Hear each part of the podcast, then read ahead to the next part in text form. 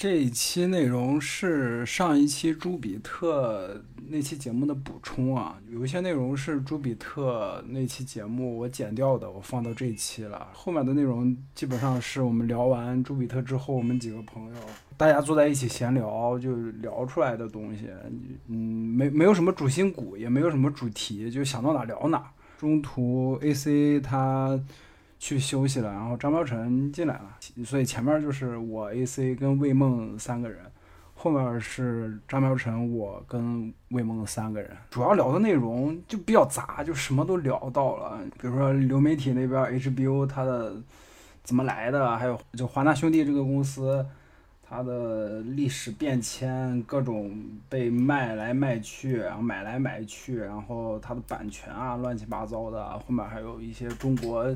电影市场的一些事情吧，还有他们资本层面是怎么操作的，呃，中国内娱的一些东西，还聊到了一些我们比较喜欢的演员啊。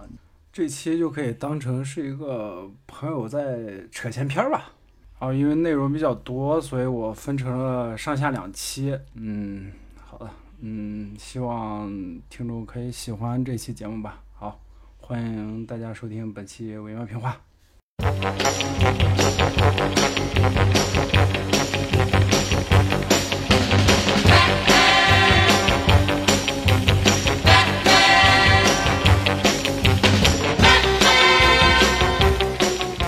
这个其实我想了一下，在罪案剧这个方面的话，你可以类比到《冰雪暴》和《侦探》，就是《冰雪暴》和呃《无敌小子》的处理方式其实很像，就是它都是把观众放在上帝视角，观众第一集就知道凶手是谁，然后观众会去看每一个角色的反应，去看每一个角色怎么样通过各种各样的呃这个阴阳怪阴阴阴差阳错的方式，然后最终最终嗯回到才知真道相这。件事儿，对对哎，甚至有的角色最终还没有知道真相。对，啊 但是你糊里糊涂的就过去了，对，但是你看侦探的时候，就相当于他其实就把观众拉下来了，他把观众跟角色哎就大拉家到一同，没错，拉到同一个水平线，让你感受的更多就是那种压抑。这个哎我觉得其实就是这两部剧可能一个够爽，一个不够爽的一个根本的原因。是的，但是就是上帝视角就是爽，就是对普遍来中国观众的感受吧，也不止中国观众，全中全世界是观众都这个是全世嗯界，而且而且我觉得中国观众可能会被上帝视角所惯坏，是因为我们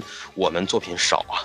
我们对啊作品真的少，我们现在跟这边一这上来种。带着你一直走的戏是少的，对，因为带着你走的这种戏本身想要拍好也不太容易，它就相当于是那我跟种你说，制甚至有这么一个因素啊，是这样的，咱们这边就算带着你走，你也知道结果是什么，哎，对我这这是我刚这想说的这个事儿，哎，对，你知道吧？？有这个层面的因素在，对就对是这我们就都不聊电影啊，就是说，比如说一些就是。呃，就制作层面，我们往往低拉一点，就比如电视剧这个层面，因为你这个周期更长一些嘛，对吧？嗯更有拽着走这种。比如说那个孙红雷演过一个什么征服，嗯哎，对，是是是，嗯，那你你你你肯你怎么也都知道，孙红雷最后肯定得完蛋，对吧？对，知道确实啊，确实，你不可能拍出一个孙红雷逍遥法外吧，对吧？啊，对拍不了啊嗯啊！再比如说那个，呃，在这个这个这个征服之前更更代表性的一个黑冰黑洞黑，洞啊，对对对，啊就是这个系列哦，对，黑冰黑洞这这俩就更是了。你说黑冰可能比黑洞还还有一点不一样是啥呢？黑冰就是叫做你一开始还总有心存侥幸心理，觉得那个王志文可能真是好人，嗯，就是可能那些坏事儿都是那个田海荣干的。但是当你终于确定的时候，就是说，就是那个王志文确实跟这些事儿实际上是是一条线儿的时候啊，那你也就知道王志文肯定跑不了嘛，对吧？对对啊对，是的，是的，啊，你无非纠结的就是说这个蒋雯丽面对着王志文的那个情感到底怎么怎么解决嘛，对吧？当然那个戏更狠的是最后让王志文又来一顿自己独白什么玩意儿的，就把这个戏在这个层面的东西又升华了一下啊是是是是是，啊，那个黑洞那个也是嘛，就是倒是很早就能感受到那陈道明干了很多坏事儿啊，嗯，但是就是那个的处理方法呢，就是是咱们中国的在这种方式里头最大的呃，就是叫做能取得的最大的空间是叫做，虽然你都知道他干了很多丧尽天良的坏事儿，但是你还不恨他，因为这个人你很喜欢他，啊，他用这嗯种方法，人格魅力嘛，对吧？对对对，就是让你让你觉得这个人就是叫做你明知道他十恶不赦，但是你还是不恨他，嗯嗯，就是那个时候最多能处理到这个程度。嗯那中国反正就是基本上就是最多就到这个程度，你真的没有哪个人物是说就是你你你你知道他后边还能跑了之类的，对吧？ 确实，最多最多是什么呢？就是有的反腐戏啊，嗯他们把扣儿有个别会藏到最后是啥呢？就是那个大老虎到底是谁，让你就是到最后才知道。嗯嗯，是，这是反腐系最多能做到的程度，到能到这个程度，就是一开始一直以为这个人道貌岸然，像个好人似的啊，对对对，一直到最后一次才知道，哦，原来这个家伙才是真正的大老虎。对，就《人民名义》不就这样吗？嗯，是，嗯哎，人民币是更狠，让那个吴刚一直担着罪名， 让大家以为他是个坏人。对所以其实我觉得就是，嗯，我们刚刚说了这么多因素吧，我觉得这些因素其实也都是这部剧没有办法在国内获得很好评的一个很关键的点。但是，嗯、这个其实我觉得也跟我们的一一直以来的电视剧的这种，你说是体，呃，你说是这个这个规格以制作规格，我觉得也有一定的关系吧。就是说，我们很少做那种一季一季的那种系列剧，或者说至少我们看到的绝大多数的电视剧不止。就即使是美剧这种按季播的，因为他们自己还有续订压力，你知道吧？嗯嗯嗯嗯，很是多也是叫做就是叫做，呃，巴恨不得就是一就是首先求生欲。假如他这个剧就是说一开始没有预定全季，二十六集、二十三集左右的，要是一整季的订阅订阅吧，就是电视网播的话，那对他希望前十集先让把自己立住，或者甚至前五集就立住，嗯然后能获得这自己整季，然后甚至更长的那个。他有一些真的是第一集就整活，也这么干。嗯就在嗯就是在你第一集就是叫做怎么说？它是因为美剧它总总有一个所谓叫试播集之前的一个宣传期嘛，嗯嗯嗯嗯说我们这个台啊定了这个剧，由谁谁谁主演，然后大概是什么类型，这个信息也是会释放出来的。呃，然后真到那个试播集播的时候，那就播第一集嘛，那没有第二集的还，嗯，因为是这个时候要确定是不是电视网要真的买你这个剧，然后让你完整制作整季。很多那个就是叫做他的方法，就是在第一集就整活。我记得最清楚的一个让我印象深的第一集整活的就是那个 Magic Q 演那个 Nikita。啊，知道这 Magic Q 那个 Nikita 他本来是一个老 IP 翻拍啊，嗯嗯， Nikita 是那个就是吕克贝松原来演过拍过的一个电影吧，然后他翻拍成这个美剧。他们想的这个折子就是叫做第一集就是说 Nikita 从他原来混的那个组织叛逃了啊，然后呢又有一个女的是什么，就是叫做呃哎那个女女二号那个人物是什么背景来着？一开始反正我也不记得，反正就是她进了这个组织，呃哎不是进了这个组织，是就是他们要从他们那个特工组织呢，因为是要从逃犯啊。什么有社会污点的人里头选人，这样他能卖命，然后能进到他们这个组织里当特工培训。然后那个女二号一开始演的是一个就是感觉穷困潦倒，还吸毒，还什么玩意，反正就是贼惨一个女的，社会边缘人，感觉随时可能嗑药嗑死那么个人，结果就被这组织看上了，然后把她就是叫做她还很就是叫对抗，说不行，你们他妈的不。我不想跟你们混什么玩意的，然后就是被感觉好像他是个刺儿头一样，把他强制抓来的，然后强行训练他，就觉得哎，这桀骜不驯的，跟当年叛逃那个最厉害那女特工一样，就不停的强调说以前有个叛逃女特工叫 Nikita，然后就然后他还挺不屑一顾的说那个我不想成为那个人如何如何的，然后结果就是反正第一集就是他们也有不停的闪回，就是闪回他之前被抓来，然后怎么反正第一集他已经大概像毕业了要当特工了，他的任务就是去抓这个叛逃特工 Nikita。结果第一集最后翻了个翻了个番儿是啥呢？他其实是 Nikita 安排进来打入进来的。嗯嗯他其实就是用这么个整活的方法，然后他这第一集他就他就立住了，但这个剧那后来在就播了多少？播了五季吧。那这是 C W 台少有的那种动作戏比较重的戏，这种情况就是在美国其实也挺常见的。哎，所以就是就是因为就是怎么讲，就主流电视台就是，呃，尤其是像 C W 这种，那观众其实要求也没有很高，其实对对对，嗯啊，嗯这这个没也比是中国很大的观众真的高多少，其实，哎，是的是的，啊，那现在 Netflix 这种呢，它就是叫做，它甚至有些事儿都没有那么大的所谓叫播出层面的压力，嗯，它就因为确很实多用户实际上都没不挑内容的，就是看嗯 Netflix 的话，他就坐那嗯儿，你们又上新东西了，我就瞅一眼，嗯确实。第一集我这个爱看，我就自动我就往下看了。啊，嗯嗯是的，他们是的现在这个诉求就变成这样了，嗯，所以这个像因这素，说叫做前几集都没有什么爆点，然后这种剧 Netflix 有好多，就是叫做反正也我也没有那么强制要求你们这个制作人必须把你那个东西整一个什么一开始有一个大火，然后怎么着的，你就想啊我记我记得我我看第一季《怪奇物语》的时候就这种感觉，我看了几集都没感觉有什么，就是叫这剧咋能那么火呢那种感觉。直到就是叫做那个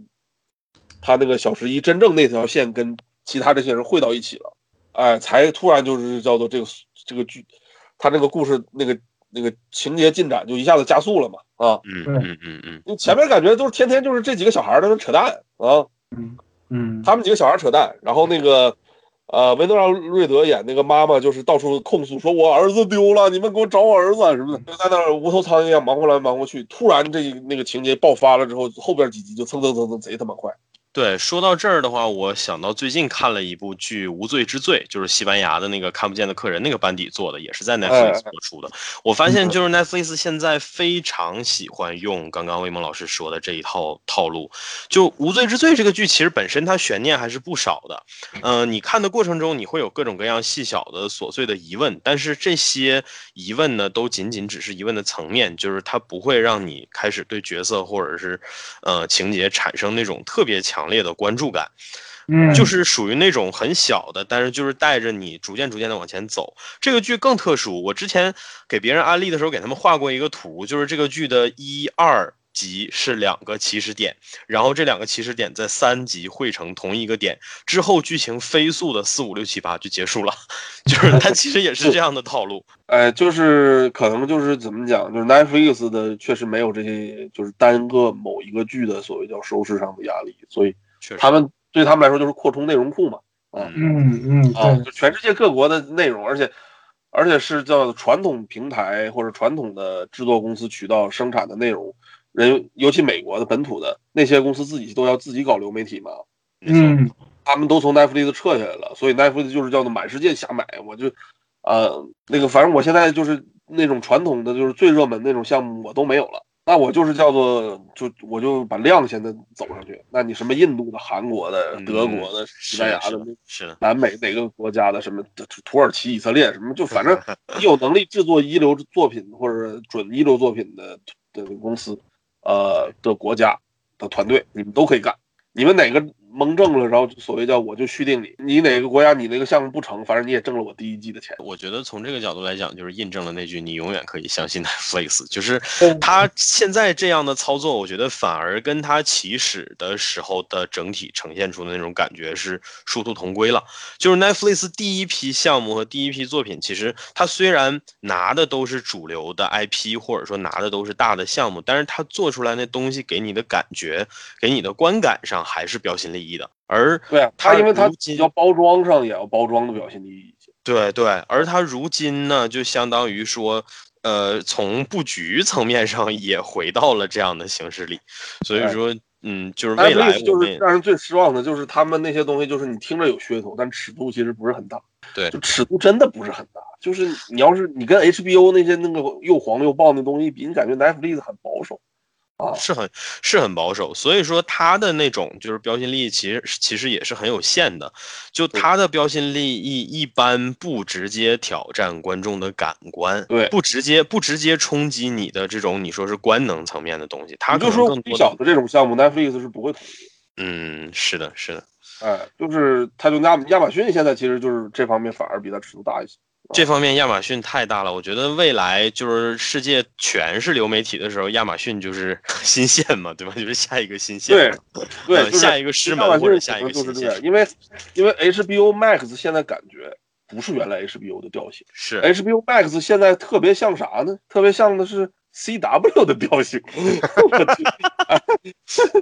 就嗯这个事儿就就让人觉得特别无语啊。它是一个非常荒谬的历史回流，就是因为其实 HBO 我觉得也有点刚刚咱们说这种噱头感，就是就是你所谓的你你你，因为你你对 HBO 的基础印象是有的，所以你在关注 Max 的时候，你自然而然的就会期待它在官能层面给你非常高能的感觉。但是我反而觉得像网飞也好像 HBO Max 也好，它其实就是利用了你的这种期待。那个路 Lucifer 原来不是 Fox 上播的，那你嗯嗯嗯嗯，你觉得肯定不能有很，就是就是虽然这人物明明应该很黄很暴力，对吧？啊，对对那个 Lucifer 那个漫画里头的人物也挺黄挺暴力，但拍成剧就觉得只是这个人物很骚而已，没是有很多那些黄色场面啊。那你觉得转到 Netflix 了，对吧？是不是应该尺度大一点啊？结果一点儿都没大。也没有啊对。就是你就想就是正面裸露都没有，对吧？所以我觉得就是其实从某种程度上来讲，就是这种所谓的官能层面的标新立异吧，或者说官能层面的这种，呃，期待，我觉得这些期待是通过早期的一些作品，通过早期基本盘里的作品建立起来的。然后呢，他们后期的作品利用这种心理期待，因为你一旦有了这种心理预期，你在看作品的过程当中，其实就相当于。呃，对你关注、持续的关注、持续的看下来，这个作品是会有促进作用的，因为你有期待，你就会等着看它什么时候会有。结果你看完了整个剧，你发现没有，你可能会失望，但是你已经看完了。但是它除了官能以外呢，它还挺还是挺精彩的，就是它还是有一些东西能够吸引着你继续往下看。所以说，嗯，我觉得就这两年流媒体平台上这些作品，就是《大行其道》，然后包括呃这个《先声夺人》的也好，其实我觉得。他们是吃透了现在的观众的套路了，而且在未来可预见的很长时间里，很可能也还会是以这样的方式。背后就是不算 Netflix 自己，剩下几个主要的流媒体平台背后都是大传媒集团嘛。对，那大传媒集团想要的是，就像迪士尼一样，要的是全年龄用户，他不能说我就做一个特别黄暴的一个平台，对吧？啊，没错，专门没错奔着成人观众，对吧？流媒体这个成本上，感觉要比就是以前做一个电视频道要就投入上要就是这个就竞赛层面，就是金钱层面，现在是一个更大的一个生意，对嗯对，竞争压力更大，就你必须得做的更大。就他它投就入不能像以前说我 HBO 我是一个小平台，就是相比的那些什么 Fox、NBC、CBS 这种，嗯，我是一个自己单独的一个频道，然后我收费的，我没有广告，但是你要交我的订户费。然后我还有一个更黄暴的子频道 CNE Max，那个哎呦，我对，那个逻辑上，这个 CD Max 它的那个就是制作成本啊，或者说就这个频频道的运营成本，放到这个流媒体时代，你就你就不可能真做一个 CD Max 那个尺度的一个流媒体。没错，因为压力确实非常之大，请允许我非常严肃的在这里沉痛悼念一下 Cinemax，因为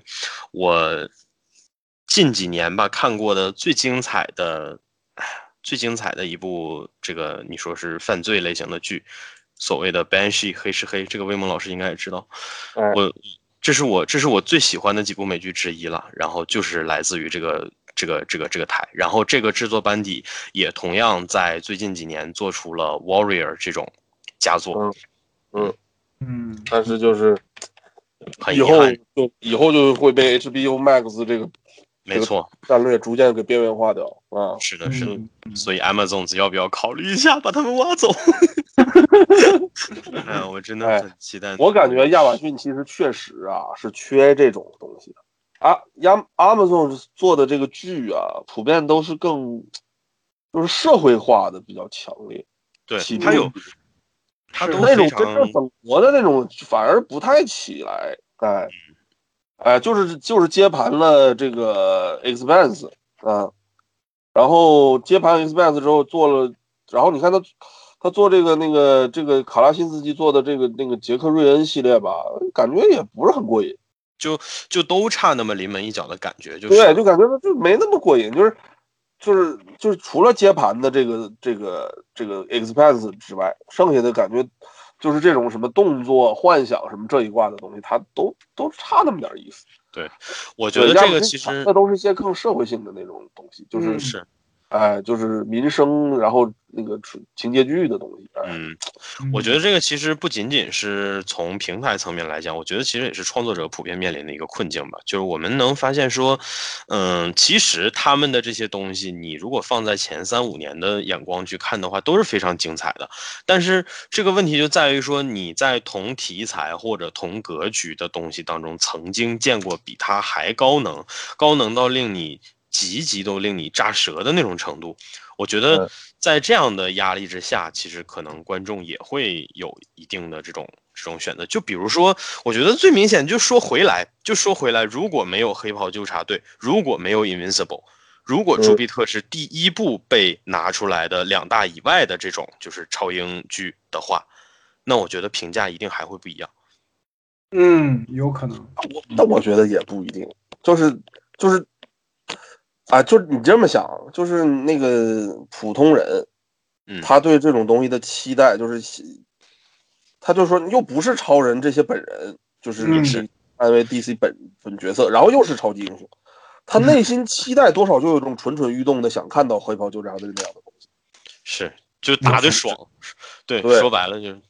对，他就他心理中就有这种阴暗的这种心理，其实就是，哎，对对对，这个哎是人哎性本恶的，对对对，确实是。对他很可能就是就是倾向于看想要看这种东西，所以他黑袍纠察队才能火，而嗯是就是然后你回头去看这个，呃，也不是没有过别的超级超级英雄的戏，嗯，就是也就是不是漫威 DC 的的超级英雄的戏也有，嗯就是就不是电影的，呃呃， ，tick，对然后就是就是不火，嗯，这个就就得说那个什么了，the tick。t 克哦奇侠，知道那个？对那那就是个搞笑的嘛，那个，对对嗯对对对，那种其实我我我觉得那种剧都是早期就是相对独立一点的尝试了，然后包对括那个 DC 那边那的种末日风巡逻队，就是 The 嗯 Tick 这种东西，大家的感受就像看那个就是那个那个电影《鸟人》一样，就那种感觉。嗯，哦，有点诡诡谲，但对是，但是不是他们内心期待的那种东西。确实，嗯但是这个你因为鸟人，它实际上你看到最后，你会发现它还是有一个比较呃沉重或者说比较严肃的基底在的，就是对它本质来讲，它还是严肃严肃文学，但是对这个 The Tick 这种东西，它就是因为它的原作其实是一个没有什么太强内涵的东西，它的原作就是一个就是一个纯的系列搞笑漫，然后 The Tick 那嗯个感觉特别像那种印度的那种东西。嗯，对，因为它的原作我我其实看过一点儿，它的原作就是有点像华纳乐一通这一类的东西，啊，那不就像那个印度拍的那种超级嗯嗯，嗯它就是这类玩意儿。浮然夸后的那种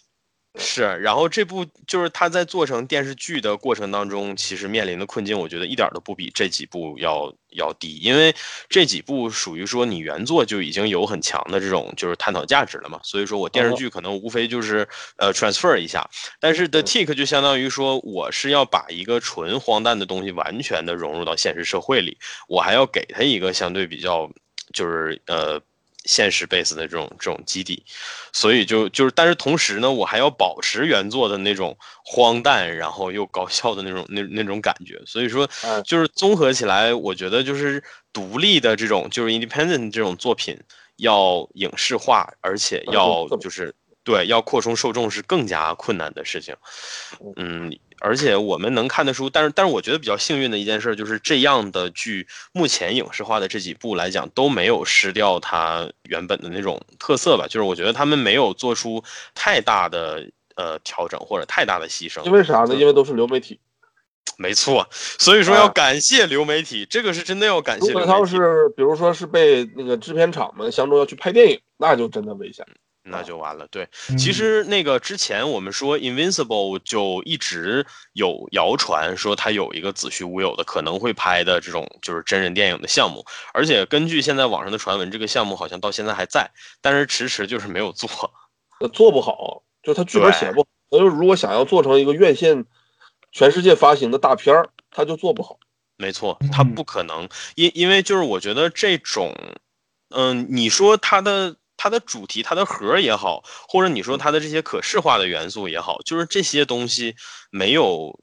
就是这些东西其实就是它的相当于说它无法取悦大众的原罪了，你可以你可以这么说。对，就就是他像就是本质上嘛，是个二次元。就是、对，我们就举个最明显的例子，就是《真人快打》，最啊近刚刚拍了真人电影。《真人快打》这个题材其实有非常强大的商业潜力，但是就是它的 这个这个系列的最吸引人的那个要素，就决定了它只能是一个小众的东西。就是我们说，尽管我们我们我们其实前一段时间看了这个电影啊，我甚至都觉得没有单独做一期节目的必要，是因为我觉得这个片儿拍的，甚至还他娘的不如最近几年九代、十代、十一代的游戏 CG。这三代的游戏剧情，每一代单拎出来都能吊打这个片子，那是为什么呀？其实就是我我们说看做的啊，对啊，嗯对啊，就是我在看十一代的 CG 的时候，其实我觉得那个剧情虽然，呃，就是就是虽然剧情是一直是鬼扯的，因为鬼扯是这个系列的创作根源，但是它的鬼扯加上它现在非常强大的这种质感，已经能够作为一个很成熟的商业电影，它甚至比很多的商业电影拍的都要精彩。但是问题就在于说，这个东西它再精彩，你不能够拿到大院线里去给大众去看，因为大众受不了。它是一个就是叫做门槛还是有点高的东西，其实就是没这么错点嗯，就你刚才不是你想是聊那个《末日巡逻队》嘛？那就也是这种。对嗯对末对日对巡对，逻队，你想啊，它就是叫做它不是大众期待的那种解构这些东西的，就是彻是的底解构。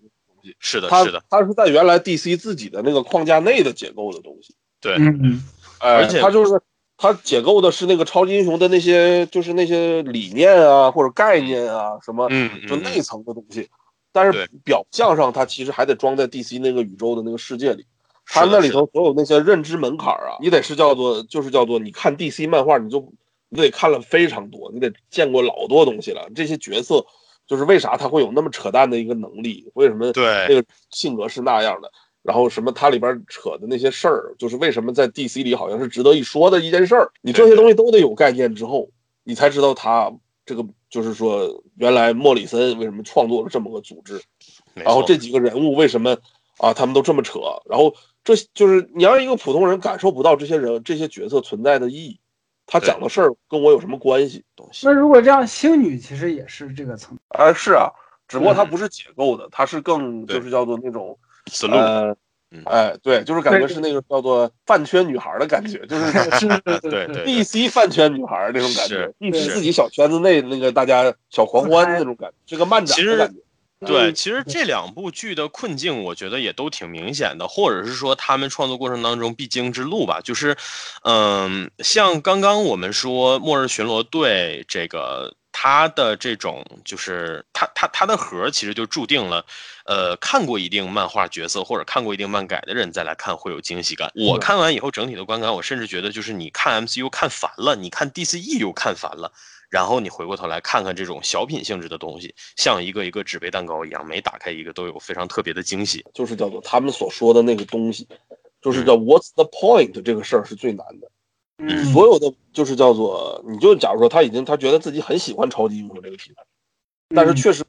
就是叫做他对这个东西的知识没有那么多，对，嗯然后去看这个东西的时候，他的感受都是这样：这些人在做的这些事儿是为什么呀？嗯，对对对就，没有通感。嗯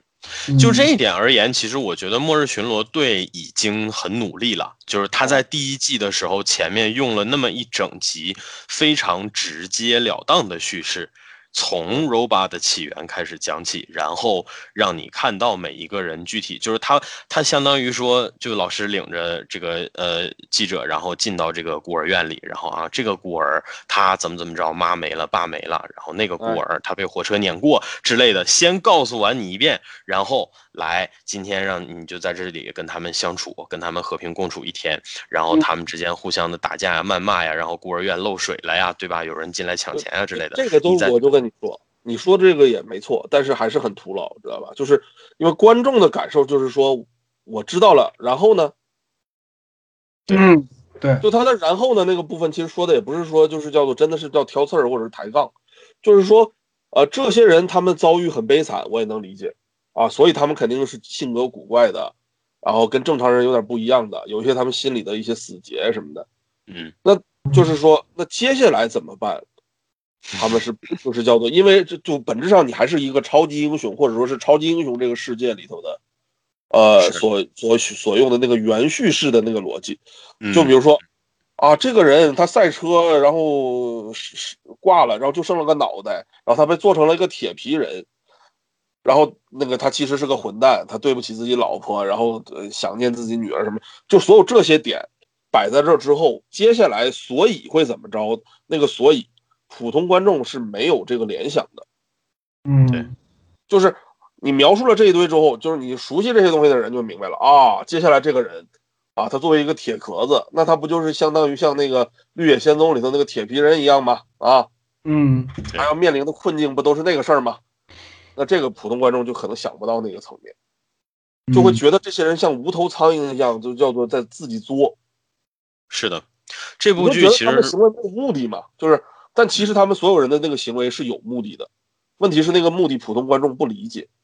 对就是他们那个思维路径是普通观众没有的，啊，我啊就那个那里头可能最容易理解的那个人呢是那个前女明星，嗯嗯嗯，女对明星那个还稍微容易理解一点啊，她就是想要成为女明星，想要万众瞩目，如何如何的，所以呢，她现在她脸会垮掉，这个是打击她的自信心啦，所以她也呃，明明他那个这个脸能垮掉，就是他他就会像神奇先生一样，能把身体延展，如果说能明明能干一些有用的事儿，是吧？等于是个超能力，但是他拒绝，因为他觉得这个事儿是、是丑陋的，嗯就是这个逻辑上是普通人勉强还能 get 到的，就是他更在意那个美和丑那些事儿，而不是说我的超能力啊什么，这超能力能帮助世界啊什么的，啊，嗯啊，这个层面的这个矛盾是，就是叫做观众很难建立起来。嗯，嗯就是他怎么讲呢？就是呃，MCU 那个东西它，它成立的一个前提是，就是叫做把世世界拉得足够近的同时，把人物拉得足够远。嗯嗯就是你不会去真的去想，如果你身边真有一个 Tony Stark 这么个人，这个人的行为是什么样的？嗯，你就把他当成像神话故事里头的人就得了。是是是，就是可是现这个社会背景呢，又是一个我们现在熟悉的，大概现在这么个时代，嗯，它就变成现这么在一个，就是导致有些事儿呢，那个普通观众看 MCU 式的这种，就你就说爆米花电影吧，里头那些人物的行为的时候，他不需要去纠结这些问题的矛盾。或者说，我感觉他们就刻意的就没有从人物这方面去深挖，就是大家就剧情推着 MCU 里面所有的人往前走就行了。那个就是只有那个啥，就是韦登负责的两部戏挖对这些，对对对，而且挖完了之之后，别人再去蹭他挖好的东西。对 对，你看那个其他人不负责往前挖，其他人就是尾灯写好了的这部分，然后他们用。哎，对，就复仇者联复仇者联盟三四就很明显嘛，就是对啊就不说他没们有单任何往前挖的东西。可能就是 MCU 它后来的那个他们大大的方向的把控问题吧。但他们反正已经是叫做滚雪球都成功了，对对对，是的后，边不用介意这些问题了。就像你看速激也一样，速激你也不用考虑这些事儿。是是，就是它那个品牌效应已经在那儿了。对嗯大家提看到这个牌子就都会去看啊。对，嗯那个 DCEU 就是没有解决这个问题嘛，是的，是的，是的，他就是步子迈太大了，让你上来就去，就是就还还是说你就是扎导，你搞 BVS 是为啥啊？嗯还是这一步迈的太大， 就是你观众其实是懵的，你这俩人这个矛盾是啥，是观众是没有概念。 是。我觉得他 BVS 之前可能在拍一部就是大本的他单独的蝙蝠侠电影，可能都会好一点。就就就是就是完观众不知道说这蝙蝠侠为啥恨这个超人，对，就完全没有这这部。又是咋回事儿啊？又就就全都是没概念的，哎对对对，嗯哎，就所有这些都没概念情况下，他就是空中楼阁。就基础都没打打打扎实啊。嗯，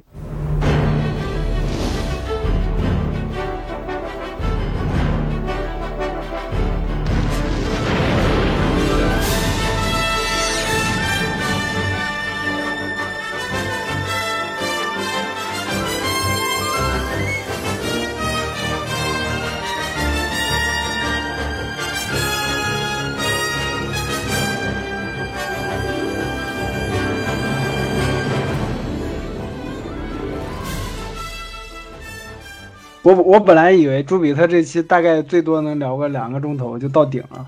主要是你你也想吧，你容易聊到什么，就打岔到 CW 啊，或者扎导，嗯嗯是就打岔到扎导这个东西是叫做你就，哎，就是其实最主要的就是因为我们还没细多聊，比如说跟守望者的对比啊，嗯，是是是是，你要细多聊点什么跟守望者的对比，那就那可能就聊的就更多了，因为你这东西太容易联想到守望者。对，是的，是的，是的我我嗯其实还我其实之前那个呃录的时候还想说和原作漫画就是后期有关的，因为它原作漫画后期特别恶俗，就是 嗯它是那种烂俗商业片的典型的那种收尾的方式。你就又一个黑袍纠察队呗，就是。呃，也不是，它还跟黑袍不一样，黑袍是属于彻底画崩了，黑袍是哦就是把自己画死画画画没了，你知道吗，就是那种感觉。啊，这部剧是黑属于袍一个的问题是就是很难收，啊，的确是，你黑也袍那个东西就是很难收，就是收不好的那种东西，是对是是也是也很不哎好，就是一定会崩的东西。对而这个东西嗯呢，实际上是叫做一开始就是他漫画啊，起就是想的没那么多，朱比特，是嗯是是是是是，对他想没那么多，对但是他对改影视之后，其实比原来想的多了，嗯，哎，可能就是觉得自己这个东西潜力会大一些啊。确那实，个马克米拉很多东西，其实他他就真的就是有个点子，有一个蹭个哪个热点，或者蹭一个哪个设定，他主要是蹭设定吧啊，嗯他自己 IP 都是蹭设定，然后你都能感，你一眼就能看到那个即视感，就是是扒的是哪个英雄，扒的哪个人物，扒的哪个什么玩意儿，扒过来，然后把那个就是，假如什么什么是什么什么什么样的，那么会怎么样呢？他所有的是点子是都是这种嘛，然后嗯，然后所以其实他很多都没有特别想的特别大的规划，对我要规划一个到底讲一个啥，他嗯很多甚至就是连讲啥都没想好，他就嗯先要整活。对，我先把这个如果谁谁谁是什么什么什么这个前提先摆上，嗯然后所再以想我编一个什么样的故事。是，所以所我以觉得这个其原来实的东西啊，就不太不太有那么大的野心。嗯，所以其实我觉得他反而是最像现代的这种就是商业呃创作者的这种商业内容创作者的这这么一个一个一个行为习惯。但是就是我反正无论他有如何的行，有的就不行。对他，之你就前像现他的在，版本的那个那个《王牌特工》就不行， 嗯，是是是，他那 版那本个就我完知道，全不行，就我知马道修·我恩把他那个全推翻了。是是是，我我知道这个，啊从视觉到那个盒儿 都他妈不一对样了，现在。他那个原来就是一个讲特勤局的故事，Secret Service，嗯，是嗯哎，他那个，然后我还特意这个马去克马修沃恩等于除了保留这个 Secret Service 这个这个这玩意儿之外，剩下几乎全全不要了哦，对，啊、所有那个什么小道具、那个机构的什么由来，然后搞那些英国绅士风什么的，都是那个马修沃恩他们搞电影从头开始。对，都是原创的，都是原创的对。嗯其实，其实我觉得，因为因为它原作，你说实话吧，你原作要是一板一眼看下来，真的很枯燥。对啊，他这些点子很多都很无聊，其实而且你做一个特工型的东西，对吧？就是说实话，就你就像说，你给你个机会，你是看去看神盾局特工的刊，还是你去看那个别的超英的刊？一般人肯定是去看别的超英嘛，对吧？就是对特工这种东西，其实它把你那个能写的东西能能发挥的，就是包括甚至是视觉上，它都限制住了。对所以说，嗯，他那个原作没确实想到没有人家马修沃恩干的贼狠啊，对对吧？整干的狠那活么儿还狠得，这个是这个是真的很，就是就是叫做是超出预能预期的嘛。是的，是普的，通人、呃就是叫做比较之下，肯定会觉得那个《王牌特工》那玩意儿狠嘛，对吧？嗯，是对，你就刚才你说那神盾特工那个事儿是啥？就是你要预期是是说这是超级英雄世界里头，然后的特工，那就没意思，对对因为嗯别人都飞天遁地，你就是一个执勤执法者是吧？什么的哈。对对对，哦然后对那你就一下就就就弱爆了。但是假如说就是叫做那个把这个大前提变了一下，他讲的就是说那个呃什么呢哈，就是就像那个就是以前在漫威是有这种连载的，就是尼克弗瑞个人连载，嗯嗯嗯嗯，还有哎那个就是尼克弗瑞自己连载，还有那个什么后来呃那个那个谁希克曼原来写过一段那个秘密勇士，嗯，秘密勇士就是尼克弗瑞带了一帮那个没有名儿的一些那个少年特工什么，然后去跟那个九头蛇打地下战争什么，我好像看那过，个就行。他就变成就是就是在一个就是平均战斗能力或者说世界观层面，这个飞天遁地已经不稀奇的一个时时代背景下，然后你还干谍战，就是第二战线。是这个其实就一下子就复杂了，因为你会显就显得比现实中的谍战风险还他妈大。嗯，因为对敌人都太他妈强了啊！对对对对对，所哎，以就是他就变成一个这个事儿。那秘密勇士就贼好看，就是那个最后一集发现，操，你知道多夸张吗？就是尼克弗瑞让自己弟弟在他妈的九头蛇压那个那个卧底当了 老二，拍抓老二是尼克弗瑞他弟冒充了四十年，哎，这是那个里边有雷震那本儿吗？这嗯就叫 Secret Warriors 秘密啊勇士。哦哦哦，哦到最后一集还是倒数第二集那本儿的时候出解解揭示的，那个 Hydra 那老大叫什么？呃，就是就是那个那斯个拉克奥创就是《复仇者二》里头的那个那个 Strucker，对 Strucker，嗯，啊，Strucker 被那个尼克那个就是把尼克弗瑞抓住了，说我要把你杀了，说我要终结跟神盾之间的什么百年战争什么的啊。结果尼克弗瑞反手一个翻翻脸，就是 Strucker 旁边站的那个那个戴个犀牛头盔的那个家伙。把头盔一摘下来，是尼克弗瑞他弟，嗯嗯笑死！我最开始就是看《神盾特工》那个剧的时候，我有点失望的点就是，我以为是我说的这种东西，嗯，嗯嗯我一开始以为是这个呢，呃，然后后来我发现是啥呢？是因为尾灯一开始吧，以为自己这个剧是给 MCU 打辅助的，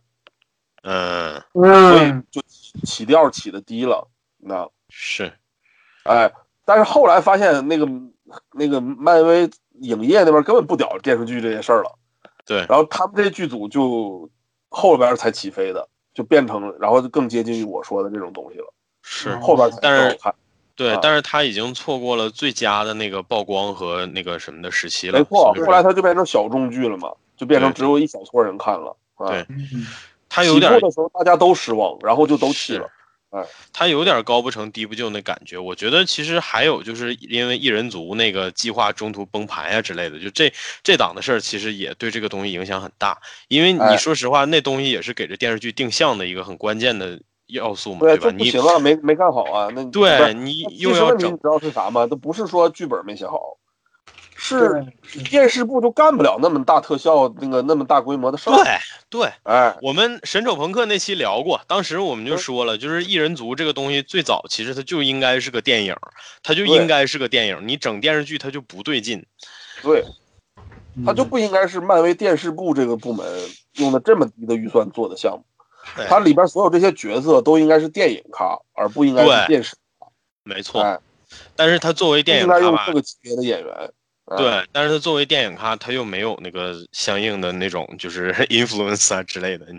所以对，就是对，很就尴这问题，就是凯文·费基自己看不上这个项目，是嗯哎，他想要搞那个永恒族嘛，他不想搞异人族嘛，啊，对，啊，他一直惦记的是做永恒族，所以最等后会儿我永恒过程族永永恒族跟异人族不是一个事儿吗？我一直以为是一个事儿。不是一个事儿，哦异人族是永恒族创造哦，对对对，的啊，永恒族就搁大概地是球什么上。关系吧？啊对，他永们在恒地族球搁上地创球造上拿原始人做实验，对，嗯对，造对出来阿尔法猿人，然后然后阿尔法猿人再往后演进，才有的后来的异人哦族。嗯就是大概是这么个逻辑。嗯，对。然后被那个呃神盾局他们那个剧组给魔改成了是克里人的 什么对对对对对对对对对 对，那个那嗯个时候甚至就是就是那个时候甚至还不能用斯克鲁人，因为那个时候是 F 四的版权还没回归。但是反正就是因为克里人呢，之前在那个银河特那个护卫队已经出来过了，对，至少对是一个在漫威这个 MCU 里头存在的一个组。虽然后边人家 MCU 也不屌你们这边，你们其实爱怎么搞胡搞都无所谓啊。嗯嗯。后来再出来好像就是那个旺达幻视了嘛，嗯，对吧那？就不是那个电视部了，电视部已经解散了。对对，对，就都就今年《旺旺达幻视》就是凯文·费基这影业做的。对对对，嗯那个电视部的最后两个项目，一个是《地狱风暴嗯，》，就做了一季就结束了，对嗯然后一个是这个刚上的呼噜上上的那个定格动画《Modoc》，啊，毛导啊，波洛克是他们搞的，这周刚上《Modoc》的一个定定格动画。波洛克是他们搞的，这不漫漫威的电视部搞的对，最后我以的为遗嘱嘛，啊。我们聊完所以了，完完，了，我们都录完 了。是的，是的我我我我今天晚上那个出去来着，然后刚刚才到家，然后赶忙打开电脑看了，没事。哦哎我就哎，那个漫威电视部，漫威电视部不是解散了吗？他们怎么又拍对，啊《了？ Modoc》等于是就是他们在解散之前拍完了，然后现在才播而已。哦你可以理解。解为你可以理解为遗作，就像那个对 Tentacion 死了还是在出歌是一样的，就类啊，似这样。就就朱比特的遗产是吗？ 就是，哎呀，他妈啊了个逼的！ 呃就是那个，就明显是那个那个杰夫·洛布他那个弄的团队。你看那个，呃，因为那个 model 的配音是那个奥斯瓦尔特，就是他不演了《神盾特工》那啊小个那胖个那个对对那个胖子啊嗯，就是他配的嘛。摩托哥挺好看的，就看他放出来的片花什么，挺有意思的。对啊，就是对明显挺搞笑的，就是，但反正就是，估计也没什么人看，跟估计会跟那个那个啥，那个 DCU 的那个哈利奎因那个剧差不多，没什么人看。对对对对对，嗯哈利奎因那个剧也是属于就是一开始那种 cult 感觉是特别吸眼球的，但是其实最后你发现也是趋于平和的那种感觉。那不是我知道，我觉得按理说应该更多人看才对，可能就是因为他名气不够大，就这项目很多人不知道。我觉得是对这样，哈利奎啊因这个人人的名气很大，但是这个剧就是动画这个形式，没有多少人会去看。对对，就是这项就目跟还是不够有名儿。对，我觉就得跟那个最后的七宗，就是那个科拉传奇，就是啊多好嗯，没人看。是啊，就是你就是按理说，哈利奎因这个就是他的那个，即使就是他是个动画来说，他的那个形式也是主流人其实能喜闻乐见的，是他啊都是是讽刺嘛，对吧？对恶对搞，对然后把那个蝙蝠侠搞得那么糗，那肯定很多人爱看的。啊，啊那蝙蝠侠太糗了，那可能是有史以来最糗的蝙蝠侠，嗯，嗯就是在漫画以外的世界里头出现过的蝙蝠侠啊，那可部能是最剧其实对那部剧其实就是你你就是 DC DC Universe 中间搞的这些项目，你就能感觉到说他们无没有顾忌的时候，火力全开的时候能做出多好的东西嘛？就是包但是括没辙呀。DC Universe 现在已经被取缔了，对 呀、操操他妈的，哎呀，你们傻逼 玩意儿，又到然后了跟华纳的环节了啊，这个对啊，呗？是的，而然且后关键是华纳现在整个被人卖了，就是就是 A A T N T 简直就是拍拍屁股，然后啥责任都不负的那个状态。因为就是叫做他们自己就是叫做已经擦不干净屁股了，自己就是发很的明显，就是 AT&T 这件事儿做的是所有这些非媒体行业进入媒体行业之后干的最最最差的一个。嗯，就是以前那些非媒体行业，比如互联网啊或电信行业，就是以前美国也很多也有过一些电信行业的，或者是啊这些玩意儿去搞这个媒体这个行业来过来的。就比如说现在 N 那个环球上面不就是 Comcast 的吗？啊，康卡斯特，对，之前对他啊，也是想买那 Comcast 这就个嗯不像公司 AT&T 来这么管的这么多，就没有插手这么具体的很多业务层面的，因为人家就觉得你们就 NBC 环球你们自己运营着，然后你们那个给我们交报表嘛，对吧？你们业绩上达标我们就行呗，具体业务不会管啊。那 Comcast 就就大概就放宽到这个程度，但他们反正要求你们得搞个流媒体，你不能不搞，所以搞了一个 NBC 的流媒体。嗯然后这个流媒体呢也没花几个钱，这个 Peacock 这个平台一共也没花几个钱。我们刚才录 Peacock 那到个现在没有一个热门剧，嗯最火的就是就是就是你看啊，最有名的一个剧是他们做了赫胥黎的《美丽新世界》的剧版，结果播一季就停了，然后就没什么项目了，就感觉 Peacock 这个平台就变成了 NBC 环球自己的项目的一个点播库。就感觉 Peacock 是 Peacock 让人嘎了，对。对，就感觉是一个对，就这玩意儿，就是负责把 NBC 那些玩意儿在在上面重播就得了。嗯那个他们刚才把像什么，比如办公室，原来他们卖给 Netflix 了嘛，然后他把 Netflix 那个的办公室收回来了，然后以后就只能在 Peacock 上看 Office 啊，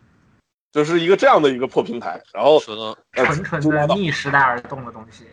对，但是那个，但是你看 AT&T 就不行啊，就不能不能接受说你们你们什么 DC 影业这个这个子公司的子公司搞一个 DC Universe 这么一个小平台，那 AT&T 就不能忍嘛啊，不行，我必须要用一个，你们要把你们这些项目都弄到 HBO Max 上去啊，然后就关键 AT&T 他们所有处理方式都是病急乱投医嘛，嗯，就有一种把今年这些电影说叫做强制，就是 HBO Max 跟院线同步上映这件事儿哈，啊，他们对绕开华纳影业干的哦， ，AT&T 受益华纳传媒的 CEO 直接跟这些项目的制片人、演员们谈的。哦，大的就是脑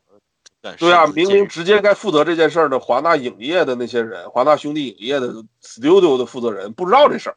越级汇报嘛，这是这是在国外啊是非常忌讳的一件事儿。是这都还不是越级汇报，这直接越级命令了，就相当于对大越级命令就是这个意思，就是 AT&T 直接命令华纳传媒越过自己旗下的那个影业的负责人，去跟这些影影星和制片人们谈这个 HBO Max 同步上映，对对就是把这个事儿就是叫做就干到这个程度了。那你，然后你还不成的话，就是你业绩还没有真正带来什么转变，让你 HBO Max 成绩真的起来的话，那你就是后边就很难擦干净屁股了。嗯是因为就是那，就你就想它的结果是什么呢？是这些影星、制片人、导演们就说我不跟你玩了，对对对对对，这个你 AT&T 这些人哪承担得了啊？对不对啊？就相当于被行业抵制了，直接对啊，你等于这行你就说诺兰这级别的导演，你你 AT&T 的人你自己能凭空再找出来一个吗？对吧？你找不来啊，对吧？啊嗯 啊，你钱是你批的，没错，预算哎，华纳影业的预算是你们 AT&T 批的，但是你找不来一个诺兰的顶替者呀，啊，嗯你们没有能力啊，啊，那最后他们只能是甩甩，就是叫做把这烂摊子甩走，然后自己跑路嘛。就相比他们华纳，哎呀，对，网就飞是这 AT&T 的人自己跑路就行了，然后把呃换的这一茬替他们执行这些事儿的华纳传媒这些高管都炒掉，嗯现在就等于是让这几个人背这个罪名，然后他们自己跑路，然后后边的事儿让这个新公司新的高管负责。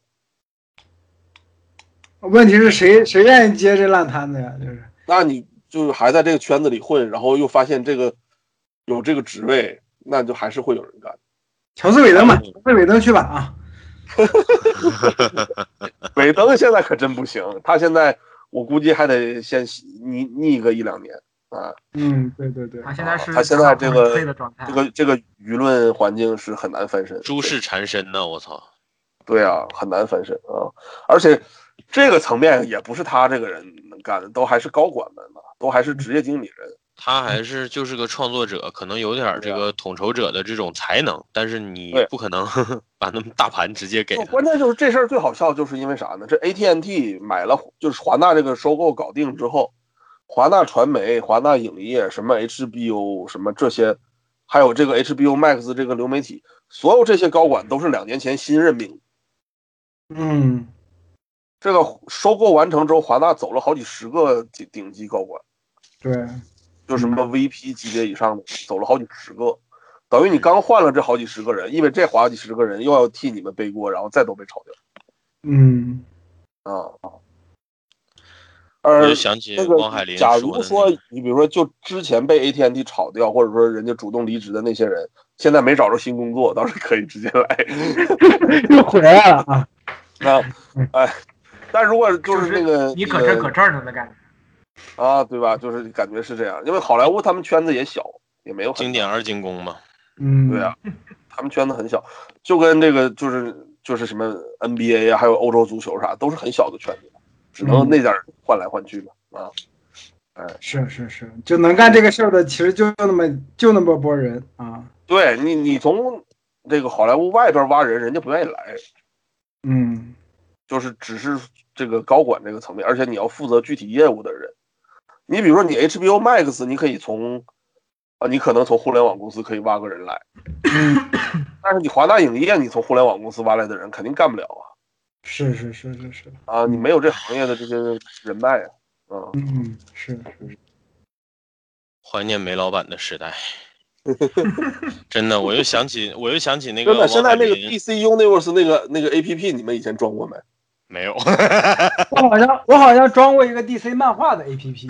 但嗯是没怎么用过。啊 DC Universe 那个 APP 之前就是作为流媒体平台发布的那个 APP，、啊现在又变成了一个那个粉丝的一个社交站一样的 APP 了操，，fandom 了直接。也挺好，也挺啊，好。 Fandom 变成可以直接现在改迁名过来叫 DC Universe Infinity，嗯哎，里边现在都是这 个了啊，它也变可成以粉丝站叫，对，啊它可以叫 DC Universe Victimized Alliance。哎呀，哎呀，就是你就就是就是这个事儿就就反正也确实也挺好笑吧，反啊嗯正就 DC U 那会儿的这个东西的诞生，就说明啥呢？就说明当时负责 DC 的人嗯对上面 AT&T 收买、收购华纳那些事儿一无所知，嗯，是，嗯根本不知道人家那个 AT&T 跟华纳谈的时候要再弄一个 HBO Max 这么个平台。这嗯保密建设做的，我操，太牛逼了，真的。哎，就是意味着就是这么回事儿。哎啊那不个我过带不过在公司里面工作也的确是这样，就不是你负责的这部分，其实你其实你完全不不知道。就是你这么想，就是 DC 编辑部不知道很正常。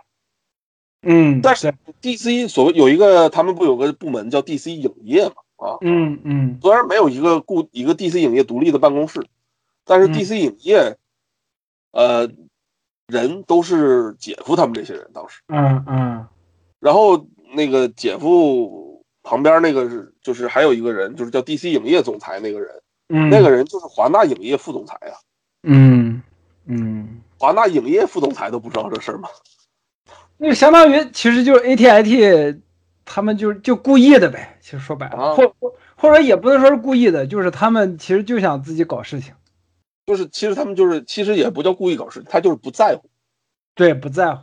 说明他们对这个什么 DC Universe 什么这下边这些事儿都不在乎，对对，就这事儿太毕小竟，嗯了，啊对，就不是亲儿子嘛，就不是亲儿子，对，就太小了。那个就是 DC Universe 都还没上线的时候，他们就已经说 HBO Max 要上 DC 剧了，嗯，嗯就是这件事，儿当时就是诡异到这个程度。嗯就是嗯 DC Universe 这三个原创剧，哎，一共四个原创剧还是五个原创，反正就那几个吧。就那个嗯泰坦是第一个嘛，还没不开播呢。嗯，对，然后那边就已经说了，我们即在即将在那个二零二零年上线的 HBO Max 平台上将会有《绿灯》等等的一些剧。对对对对操，他妈的！哦，嗯，这真的是一地鸡毛，这真的是，对，就是，对，现在接下来就是说，反正华纳传媒我们也不管了，对吧？就是，然后你们自己就是后边看你们那个 Discovery 那边的人把这个盘子接走之后咋处理，看你们屁股擦成啥样。我操！哎呀啊，这事儿也很嗯竟诡然是异。 Discovery 都看看懵了。对啊，你这个事儿也很诡异啊。那 Discovery 的人不懂这些虚构项目。是呀，就完全是所有虚构有剧本项目，他们都不懂啊，他们一点儿都不懂啊、因为 Discovery 就，呃，也做过那个有剧本项目，之前，前两年就是 Discovery 在那个就是有前两年有一段时间特别好笑，就是流媒体时代还没开始的时候，嗯美国这些收费频道眼红，就是啊，还不是眼红，就是说。在 HBO、AMC、Showtime 之后，又有好几个收费频道都觉得自己能做出自己的就是说做有剧本的电视剧这个项目，好像比原来自己做那些纪录片儿、什么节目那些玩意儿挣钱，嗯都想干这个。所以什么，当时连着好几个频道，什么历史频道、History 什么 Channel，什么 Ipex Channel，就是叫什么史诗频道，什么 Hallmark，Hallmark 是啥呢？是一个播录像，就是播那种 B 级片儿，还有不是 B 级片儿，什么爱情片儿什么为主的一个没有原创的一个电影频道啊。嗯，还有一就是就这么一大堆这些收费电视频道，说我都要做我自己的原创电视剧。Discovery 当时跟进来着，也嗯做了大概一个还是两个什么剧，也没太火，后来就拉倒了。他们这跟原创与虚构类项目相关的经验就这么点儿。现在就是让 Discovery 的人直接组盘，然后把整个华纳吃掉了，这其实是又是那个什么了，等于是蛇吞象。哦，是是是，他现在是蛇吞象，那个华纳是怎么混到现在这个地步的？我的天呐，就是，是哎啊呀，嗯，就是意味着什么？一个原来体量比 Discovery 更大的 HBO、华纳影业、CNN 新闻电视网，然后还有一个反正就是号称有好几千万用户的 HBO Max 这么个流媒体，然后还有华纳跟 CBS 那边合资的这个 CW 频道啊，嗯所有这些都比 Discovery 体体量大啊，然后现在都归 Discovery 管了。这么一这么一路听下来，我感觉 DC 真的完了，就华纳也完了，就可能是下一个要倒的大厂啊，就就 DC 现在走到了就是钢铁侠播第一第一部电影播出之前的漫威的位置啊，嗯你根本就没有办法想象，就这个事儿因为什么缘起，以及最后是怎么收场的，对 编不出就感来。就感觉相当于呃国内的什么华谊兄弟啊，被被嗯被被什么呢？被长被春电影制片厂被中国移动买了，然后就是把那不不个不不一顿乱搞。不啊，不是对对你这对，说的都不对，是应该是这样。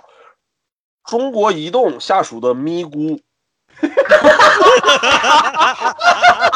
听好了啊，咪咕啊收购了华谊兄弟啊，哎，对对对对，是这样，是这个，我操咪，咕先收购了华谊兄弟，然后咪咕跟华谊兄弟要整合啊，嗯，对对，对整合完，然后整合没搞好，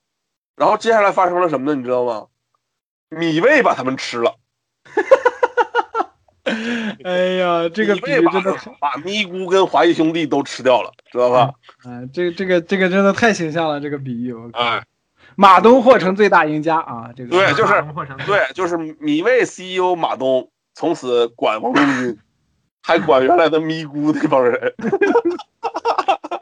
呃，太搞了，这个这个真的太搞了，我靠，哎呀，对，现在这个就就是这样，Discovery 那 CEO 现在要管未来华纳传媒所有人。美国就人这么一听下来，真的就是 DC 真的完了啊！建议嗯改名整合运动。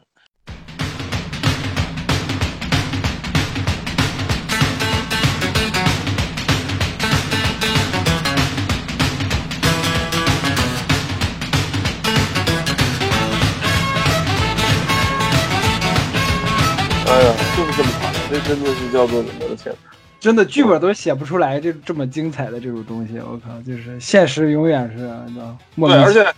这里头关键就是，其实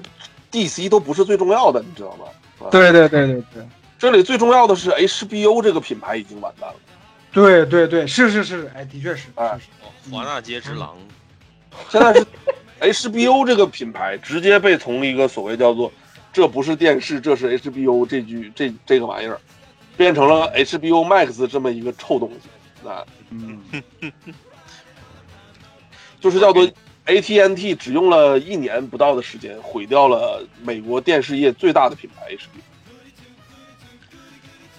一会儿一会儿给你那个 theaters only，然后一会儿又给你什么旁边整个 HBO Max。我对啊我感觉这个可以出个番外，就是 HBO、DC、华纳是怎样被整垮的啊？这个对啊，这个挺好聊的，对吧？就是一顿喷就行了。我操！啊，标标题就写标题就写长春电影制片厂被那 个和咪咕被马东给搞了啊，这个 真的就嗯美美国马东怒搞美国咪咕啊，长春电影 制片厂啊这个。都不是长春电影制片厂啊， 他妈是华谊兄弟啊！哦，对对对，是华谊兄弟，哦就是美国马东怒搞美 美国咪咕，美国华谊兄弟啊，这个，对呀、哎呀，哎呀，而且就甚至这件事往回倒更可笑，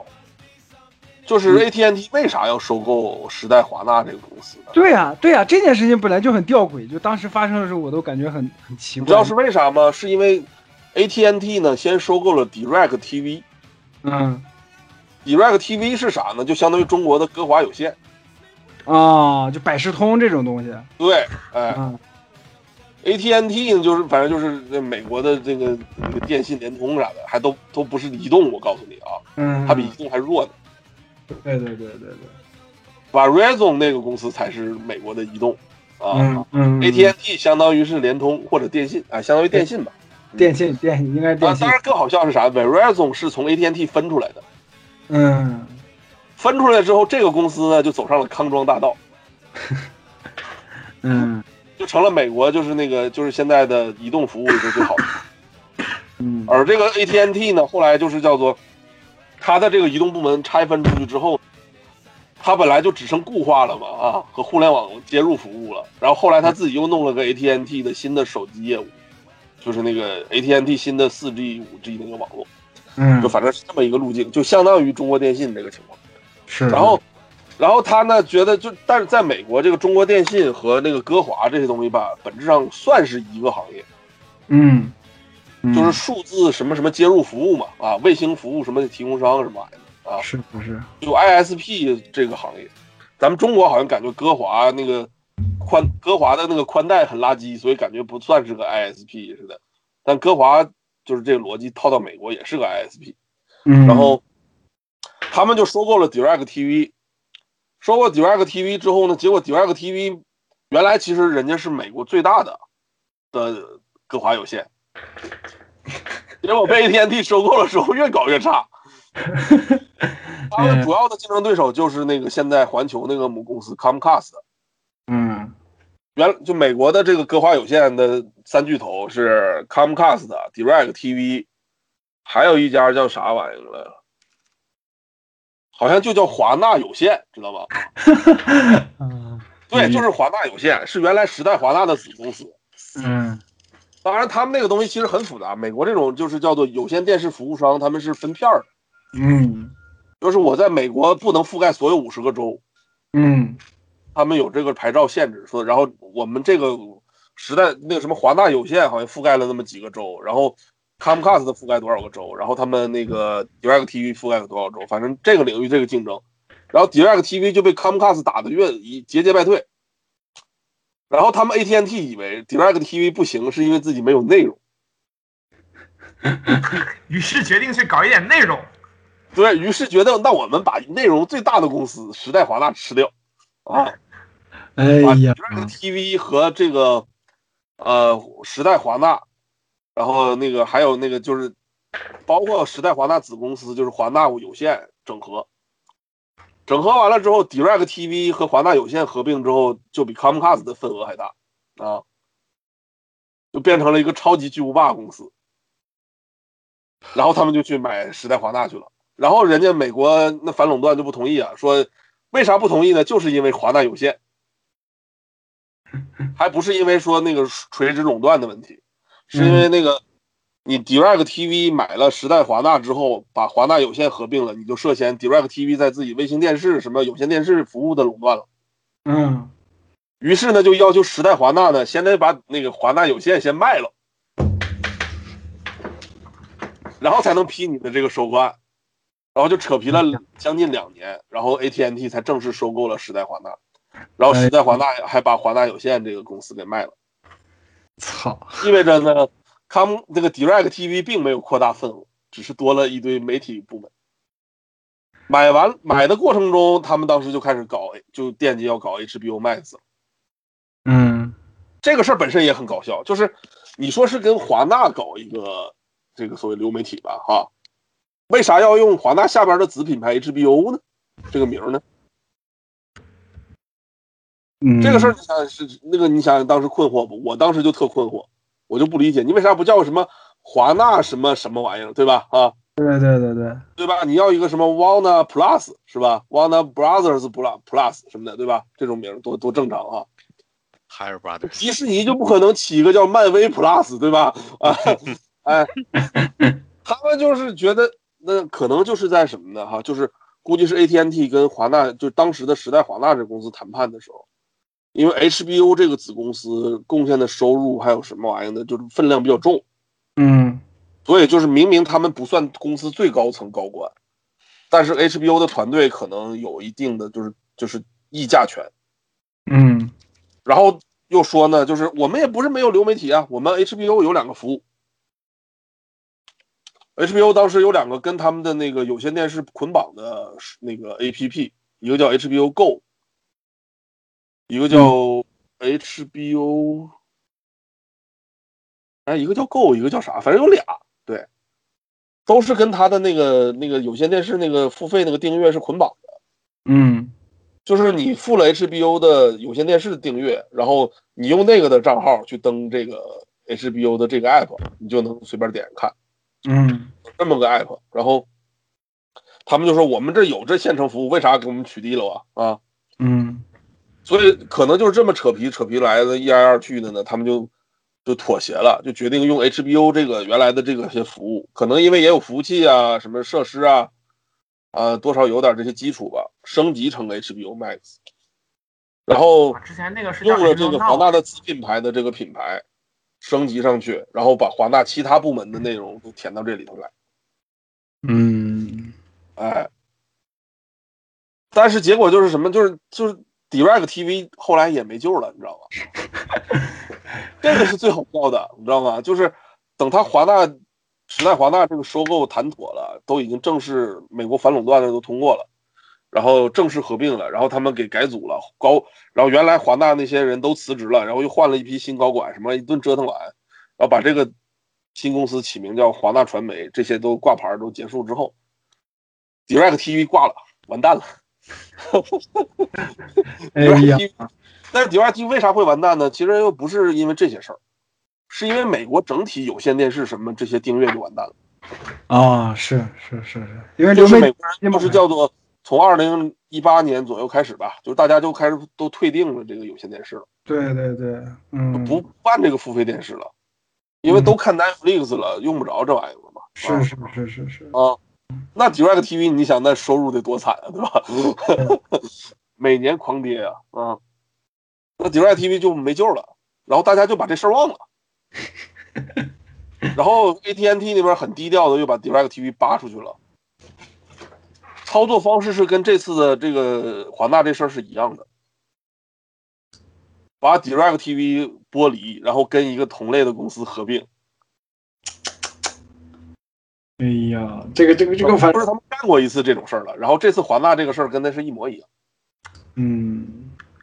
然后现在他好们哎好像一下子想到了那个《新闻编辑室》第三季里面，就是就是那段 Sloan 突然出去说恶意收购马上就要来了，然后过一会儿下一集就开会，开完会之后就是这边就风云变幻，什么都没了。对啊就，那个你想他们那个新闻编辑室那个部门，就是他们那个呃就是那个频道，大概就像个 CNN 一样嘛。嗯，是，的，是的，对他啊们叫亚亚特兰大有线电视什么之类的啊，亚特对兰蒂，CNN 就在亚特兰大，知道吧？啊啊哈，嗯，啊，CNN 那个母公司叫特纳广播网，嗯它就在亚特兰大啊。特纳当年是华纳时代华纳收购的，时代华纳当年好像还花，花反正是一个很破纪录的价格，因为原来时代华纳这个公司是没什么电视这个层面的业务的，他们是电视这块是短板，嗯，那个时候还没有 HBO 呢。他们收购了这个 CNN 之后，然后他们电视部门开始膨胀，膨胀，最后搞出了一个 HBO。整个都是一个是谁吃了我，而我又吃了谁了的那种故事。对，就是，就关键就是华纳自己这种买来卖去这种事儿是最多，到最后把自别己人整那没几了家。都还好，就没有他这么乱七八糟的。对，就是是所以所以大家大家一这么多年一直喷华纳还是有原因的，就是而且你你往回上溯到二零零一年那会儿，当时是美国在线就是全球最大互联网公司了，然后收购的时代华纳，行，当时那个比这回的合合同还大呢，当时一千多亿。 我操，美国在线当，但是美国在线后来自己垮了，就就是这个事儿又非常好笑，就赶上美国当时那个互联网寒冬的时候，美国在线股股价疯跌，他们最后解决办法是啥呢？他们美国在线收购完时代华纳之后，是换股加现金什么那种方式收购的，然后变成了一个新的股票，这个公司合并起来叫美国在线时代华纳，贼长的一个名。哎嗯然后因为互联网寒冬，美国在线的业务狂跌。美国在线其实回到今天来看，其实那业务就听起来就不挣钱，但当时是美国的互联网泡沫。美国在线都啥业务？呃，互联网接入就相当于这个格华有线这种，就是这个中国移动那个接入服务啊，然后邮箱、新闻搜索、广告，就这点业务。嗯你就想他能挣啥钱，对吧？啊，嗯。但是他因为他之前股价飞得太夸张了，所以他才有，他敢用换股的方式收购时代华纳，因为他股价太高了，当时。然后他业务突然不行了，然后互联网泡沫一破，美国在线股股价狂跌。嗯那这个合并之后，这个集团的董事会就得自救啊。他们自救的方法是啥呢？贼好笑，是把母公司美国在线变成子公司美国在线。哎呀这个 这，哎呀这这，啊好吧，玩法是啥？就是他那个上市公司不叫美国在线时代华纳了吗？嗯然后他把美国在线这个名砍掉，嗯就是公司更名为时代华纳，然后原来的美国在线业务变成这个时代华纳的子公司。特别好，就是这顿操作真的是听下来叹资为本观止，主义是啊的， 资本主义就是这样子。然后时代华纳这个公司反正就苟住了，然后过了几年之后，就把美国在线这个部门超低价给甩了操，啊，就给卖了啊。这这这这停下来就是意义在哪里？就感觉他们就是卖来卖去的，这只只是这就为是了华尔街的操作，其实就是对就是对为了对造概对念啊，什么玩意儿的是是是，啊，这让都不是华尔街了，这听下来感觉克苏鲁了已经。啊啊，嗯然后就是嘛，然后就是你就想原来时代华纳有过这种事儿，后来是发生啥了呢？后来又发生一个事儿是啥呢？就是时代华纳是啥呢？是时代公司跟华纳合并了，这又是一个更早以前的事儿啊。哎呀，时代华纳是啥？时代是一家杂志公司，我操，就是出时代那个杂志，嗯哎太太啊啊，真是这他原来是美国最牛逼的杂志嘛啊。嗯，时代那个旗下有什么人物啊、娱乐周刊啊什么玩意儿的啊，都美国原来最火的几本杂志。然后这个公司跟那个华纳兄弟那个公司合并，然后变成叫时代华纳这个公司。然后他们这个公司就是就是说把美国在线甩了之后呢，美国这个叫做这个实体出版就不行了。就是杂志这块业务就不行了，知道吧？哎哎， 杂志这块业务不行了之后，他们就想把这个时代这个就就是包括时代在内的整个杂志部门想卖了，就卖不掉，因为没有人现在想要接盘一个纸媒体的公司。 哎，他们最后的办法也是一样，就是把上市公司时代华纳当中的时代剥离出来。嗯，公司名还叫时代华纳，但是这个公司里已经没有任何原来时代这个子公司的业务了。特别好，然后它变成这个公司的一个独立出来的，然后但是由时代华纳控股的一个子公司，然后让它自己自负盈亏去。我操，特别好它自哎负盈亏了，它就不拖累时代华纳这个母公司的股价了嘛，因为它它的业务不计进来。特别好哎，哎，这这么一听下来，就是大家喷这期节目呢，就叫大家大家喷华纳的原因啊，这个哦啊就就而且你聊到这儿的时候都不知道这个缘起竟然是因为 DC 了，就是已经完全 的对，已经已经跟 DC 没有任何关系 了。是哎，梁老师，哦就咱们刚刚小兵中的小兵，哎，对，就咱们后半段这这四十分钟单独剪出来，可以做一期节目。威猛老师的讲座《华纳之死》， 对对对对对对 DC 业务都没有华纳都没有那个时代这个要被抛弃的公司大，是是是是知，道吧？就是这么夸张。哎，而且时代的影时代的影响力，我感觉也比 DC 要大得多，就是是啊，美国美国商业史最大克苏鲁童话，黑 暗黑暗那个成人童话，就不义联盟啊，这 个可以。就是这个公司现在下一步嘛，就是就玩吧，对吧？下一步玩就是 Discovery 时华纳传媒，操，这太好笑了，真的。然后哎然后然后再把 Discovery 这个剥离出去，变成一个子公司啊，这个华纳又苟住了啊，这个。啊，华纳自己又成为标题公司了，是吧？哎，然后又变成 Discovery 呢，然后又啊又自负盈亏，然后又死掉了。这个所以他这 wordplay 的水平，华纳应该是个说唱厂牌，我觉得。不是，我跟你说，这还其实还缺一个是啥呢？还缺一个华纳唱片的事儿。对， 这么一来了来了，他来了。嗯，嗯，就是，你就原来不是曾经有过什么五大唱片公司这么一个说法吗？对对对，是是是，啊，那个时候叫呃第一大环球，然后华纳、EMI、BMG、索尼嘛，一共五家嘛啊对对啊。后来这个全球音乐行业不景气，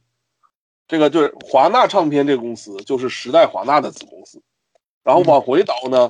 是华纳兄弟影业自己成立的一个唱片公司。嗯啊，然后当然后来华纳这个这个公司就是作为一个传媒集团做大了之后，它就变成了并排的几个公司，就是有个《时代》杂志这个公司，这个是杂志公司，然后有个 CNN，有个 HBO，有个华纳兄弟影业，还有个华纳唱片，就是这几个是同一个级别的几个子公司。然后这个音乐行业也不太行啊，那会儿，那是二零零几年那会儿，那就是，然后哎，但是这是是，但这个事儿发生在时代被剥离之前，H H，嗯，美国在线变成子公司之后这个时间点，哎，哎是这么个时间点。然后那个就是当时是五大唱片公司的那个大家命运其实都不太好。那个环球确实跟环球影业也是一家，嗯但是那个他们母公司是啥呢？是法国的一个当时的一个集团叫维旺迪环球是母公司。这个嗯公司就是也挺好笑的。维旺迪是个干啥的呢？是个原来是在法国搞基建的，什么什么呃什么发电啊、水利啊什么的这个的。维旺迪这段挺有名的，这段我对在然韩后国的那个讲资本对还是什么里边后来他们自己转型，然后说非要搞那个媒体行业，然后就一顿收购，收购了环球、NBC，还收购了什么玩意儿，就一顿买。对，还包括那个动视暴雪，原来好像也是他们子公司吧？对，对维对，维暴雪原来是维旺迪环球的，也是一个子公司。对我还记得有这事儿。对，哎维维旺迪其实最有名的就是就是把暴雪整整垮了，哎， 然后真哎的，呀然后他们就是反正就是那个就同时有这么几几家，那嗯，然后 BMG 的母公司是德国的那个，就是搞图书那个贝塔斯曼。啊，然后人家就觉得操，音乐行业别玩了，直接把贝塔斯曼自己就把自己唱片公司停了，嗯不做唱片公司了。然后 BMG 这家就下线了，就等于是不存在了这个公司。然后 EMI 就它是唯一五大唱片公司唯一一家其实没有这种巨头的传媒集团的母公司的，后来就混得贼惨，前两年终于自己把自己彻底卖身，就消失了。这是最近两年才卖的，就是把自己的版权和呃唱片公司这两个部门分别卖给了不同的公司。嗯，这是前两年的事儿。那就就当时 EMI 反正就先苟着，然后华纳是怎么回事呢？华纳后来是就是时代华纳就想要我得多点现金，哪个部门这时候还能换点现金？哎呀，就觉得华纳唱片这个公司可以换点现金，整个就给卖了，卖给了一个一个俄罗斯的对冲基金。操，这个怎么听都不靠谱。一个俄罗斯已经很不靠谱，然后还是个对冲基金公司啊， 那个然后这个俄罗斯对冲基金到现在还控股着华纳唱片呢，这都好多年过去了。啊，啊，也就是说，现在就是你看名字还叫华纳唱片，嗯，它除了名字叫华纳之外，剩下跟华纳已经一毛钱关系都没有了。那感觉这个俄罗斯这个公司也对这个这份儿也不上心。如果上心不的是话，啊他们但是它是叫做啥呢？因祸就是叫做它叫做歪打正着。对，那几年唱片公司大家资产都不值钱，开始缩水，就都不值钱。然后，那那个从时代华纳当时的角度说，就是死马当活马医，把这部门卖点钱回来就得了。对对对，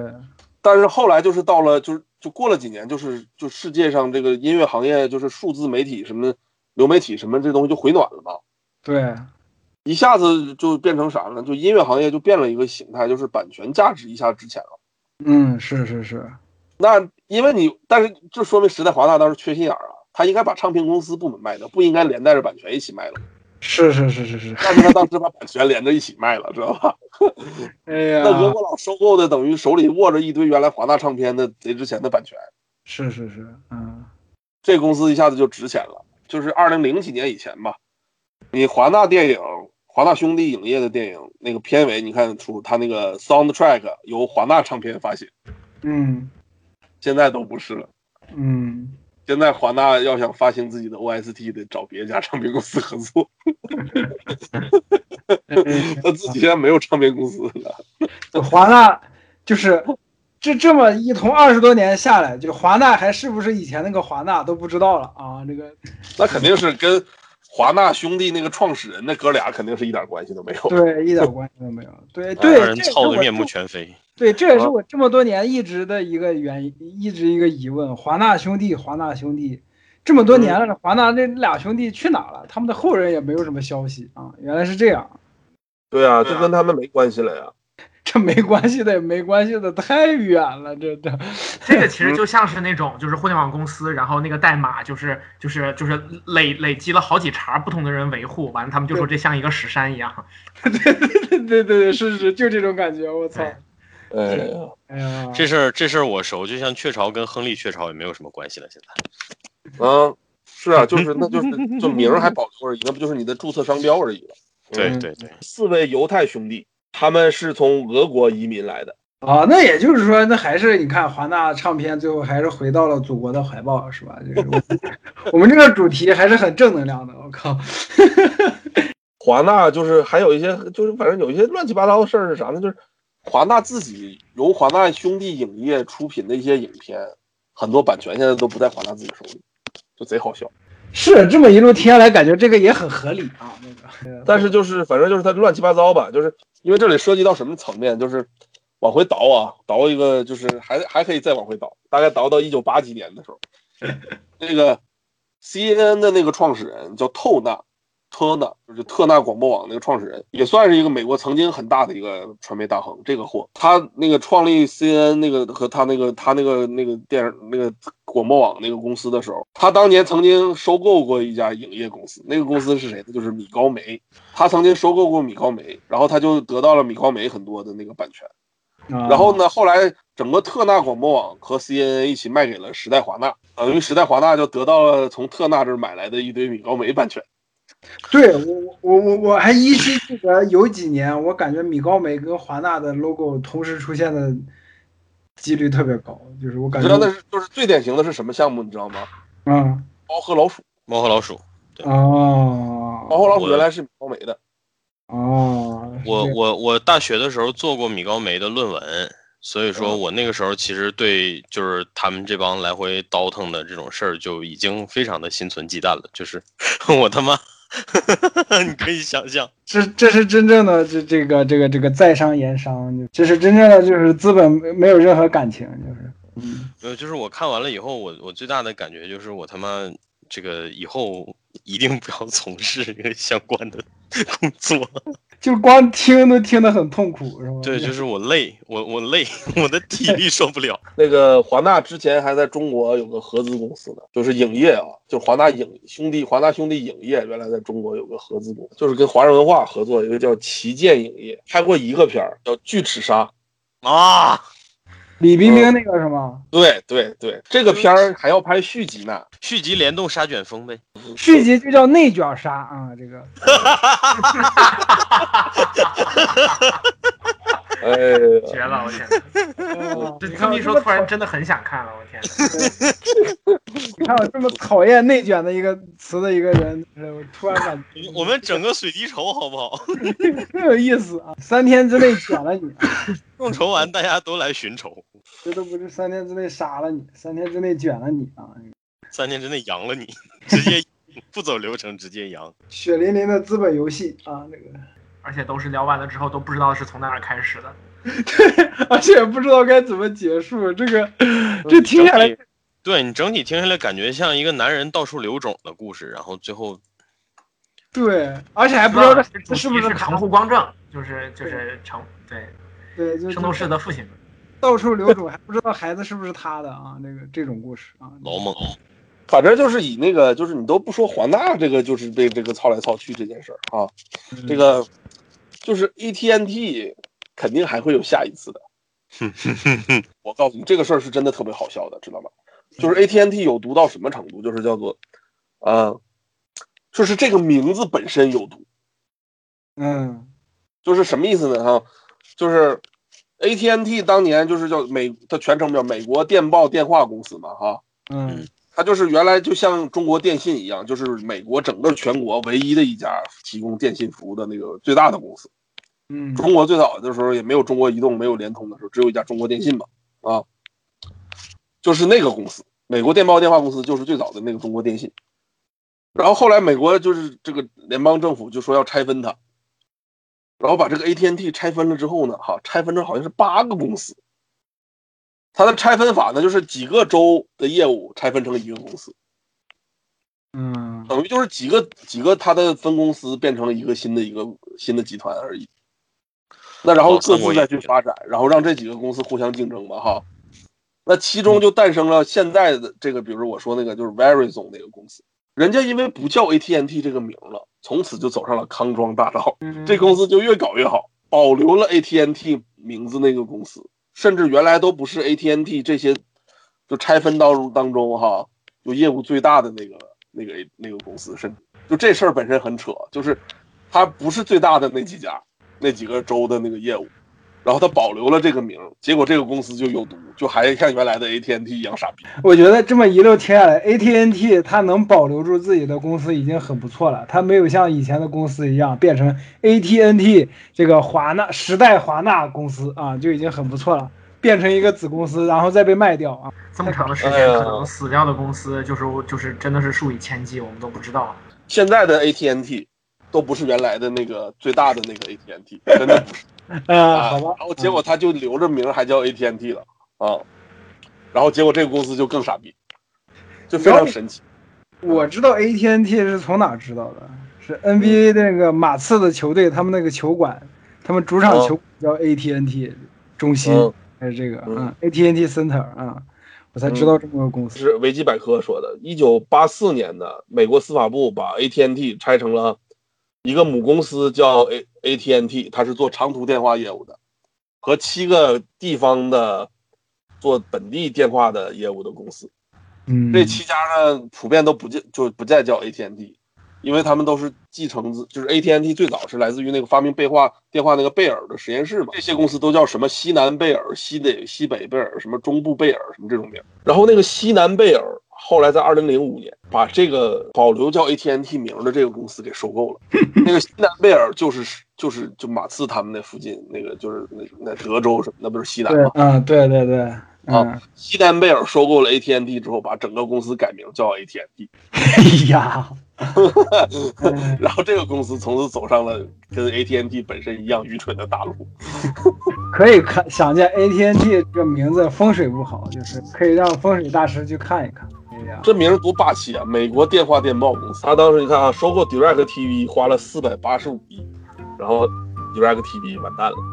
好的，本期节目就到这里，感谢大家收听。喜欢的朋友不要忘记点赞、收藏、关注“维喵评话”电台，荔枝、网易云、喜马拉雅以及 Podcast 和 Castbox 同步更新。微博、B 站搜索关注“维喵评话”，即可收看精彩幕后花絮及主播日常，也可以进入爱发电网站搜索并助力“维喵评话”。我们感谢每一位粉丝的支持与期待。维喵评话说点有意思的事儿，我们下期再见，See ya。 Their love couldn't go no further. Proud of and disgusted by her. Push on the little bruised and battered. Hold on, I ain't coming home with you.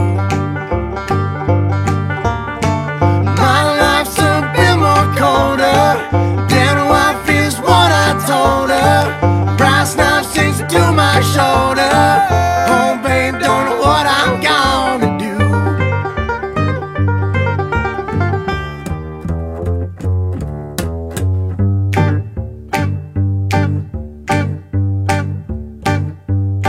I see my redhead mess bed, tear shed, queen bee miss squeeze. The stage smells, tells, hells, bells, misspells, knocks me on my knees. It didn't hurt, flirt, blood, squirt, stuff, shirt like me on a tree. After I count down three rounds, and hell, I'll be in good company.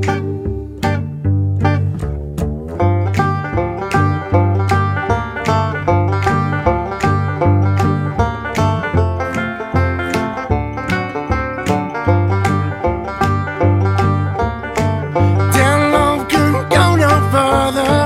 Proud of and disgusted by her. Push on, little bruised and battered. Hold on, I ain't coming home with you. My life's a bit more colder than what feels what I told her. Brass knife sinks to my shoulder. Oh, babe, don't know what I'm gonna do.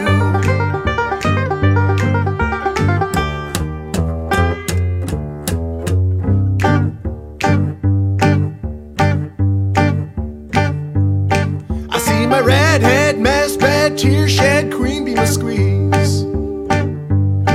The stage smells, tells, hells, bells, misspells, knocks me on my knees. It didn't hurt, flirt, blood, squirt, stuff, shirt like me